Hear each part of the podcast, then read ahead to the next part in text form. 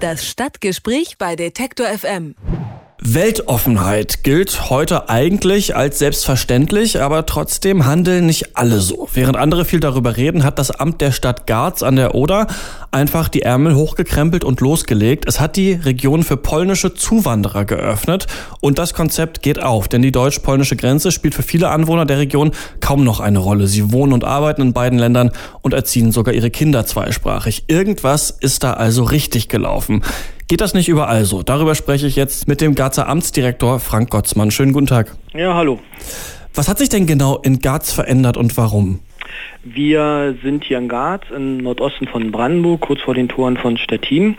Und wir haben lange Jahre, wie doch die meisten Städte und Gemeinden in den neuen Bundesländern, viele Menschen verloren. Wir sind auch eine Region geprägt von hoher Arbeitslosigkeit und Abwanderung. Und 2010 hatten wir unseren Blick geändert und hatten gesagt, okay, wir sehen, dass wir von der Hauptstadt Berlin nicht mehr profitieren hier im äußersten Teil von Brandenburg. Dann haben wir einfach gesagt, welche Möglichkeiten gibt es, welche andere Möglichkeiten gibt es. Und dann haben wir gesehen, dass die unsere beiden Nachbargemeinden, die zwar in Polen liegen, Bevölkerungszuwachs haben, erheblichen Bevölkerungszuwachs dann haben wir uns überlegt, dass wir zumindest bei uns die Bevölkerung stabilisieren können. Haben uns bewusst sozusagen auch den Einwohnern des Großraums Stettin gewidmet.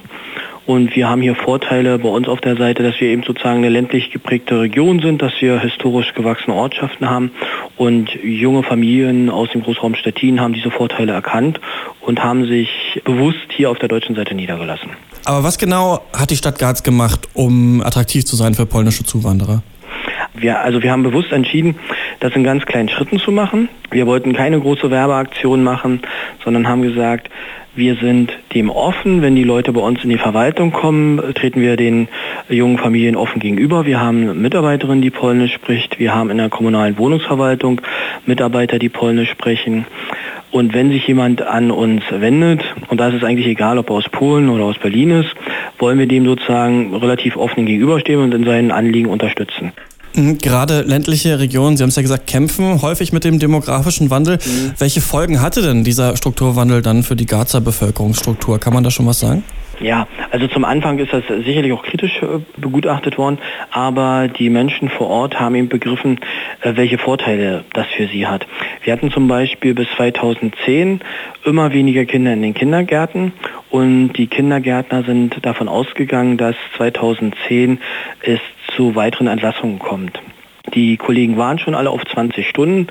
Die Kinderzahl war aber so weiter rückläufig, dass sie gedacht haben, sozusagen jetzt muss ein Kollege aus dem Dienst ausscheiden. Und in dem Zeitraum hatten wir eben die ersten Kinder polnischer Neubürger, die von den Kindergärtnern auch wohlwollend aufgenommen worden sind. Und da war es eben so, das hatte sich rumgesprochen und es sind mehr und mehr Kinder geworden. In der einen Kindereinrichtung in Tanto haben wir mittlerweile fast 50 Prozent Kinder polnischer Neubürger. Und das spielt sich sozusagen in den Kindergärten wieder. Bei uns im Amt, in Brandenburg ist es ein Gemeindeverband, insgesamt fünf Kindergärten. Alle fünf Kindergärten sind die Plätze belegt. Wir haben in den letzten fünf Jahren immer die Kapazität erhöht, und wir können jetzt einfach die Kapazität nicht mehr erhöhen. Und auch unsere drei Grundschulen, wir haben zwei staatliche Grundschulen und eine freie Grundschule, die sind voll. Wir haben in diesem Jahr vier erste Klassen gehabt und das ist für einen ländlichen Raum schon eine beachtliche Zahl. Wenn Sie sich vor Augen führen, wir haben knapp 7000 Einwohner und haben fast so viele Einschüler wie in unserer Nachbarstadt, die Stadt Schwedt-Oder, die fast 30.000 Einwohner hat. Und wenn Sie mal in die Zukunft schauen, was schweben Ihnen da noch für Projekte vor, vielleicht, um diese Entwicklung noch weiterzutreiben? Wir wollen weiter daran arbeiten, dass sozusagen die Bevölkerung bei uns im ländlichen Raum sich stabilisiert. Aber sicherlich ist es jetzt auch eine politische Entscheidung der Gemeindevertretungen, ob man die von diesem Trend weiter äh, profitieren will, ob man ihn ausbauen will. Da stehen dann die äh, Fragen im Raum, ob man zum Beispiel eine Bauleitplanung aufbaut, dass man sagt, man möchte noch neue Einfamilienhäuser zulassen. Das ist sozusagen das, was demnächst ansteht, aber das ist eine Entscheidung aus dem politischen Raum. Wir haben sozusagen bisher uns von der Verwaltung alle Möglichkeiten genutzt, die uns zur Verfügung standen. Alles klar. Und jetzt platzt die Stadt schon aus allen Nähten oder es geht, könnten noch Leute kommen? Nee, nee. wir haben noch genug Raum. Also wenn man sich die Entwicklung äh, in den kleinen Städten und Dörfern anguckt, da ist noch genügend Raum, dass wir sozusagen hier noch Leute sozusagen bei uns beheimaten können. Wenn man guckt, wir haben ja seit 1875 gibt es ja die Bevölkerungsentwicklung und die Zahlen, die wir sozusagen aus den Jahren 1875 oder auch kurz nach dem Krieg 1950 hatten, die sind bei weitem noch nicht erreicht. Da hatten wir sozusagen fast doppelt so viele Einwohner, als wir heutzutage haben. Die Stadt Garz hat der Abwanderung und dem demografischen Wandel getrotzt und jetzt wächst die Bevölkerung sogar wie das kam. Das hat mir Frank Gottsmann erzählt. Er ist Amtsvorsitzender der Stadt. Vielen Dank. Ja, danke.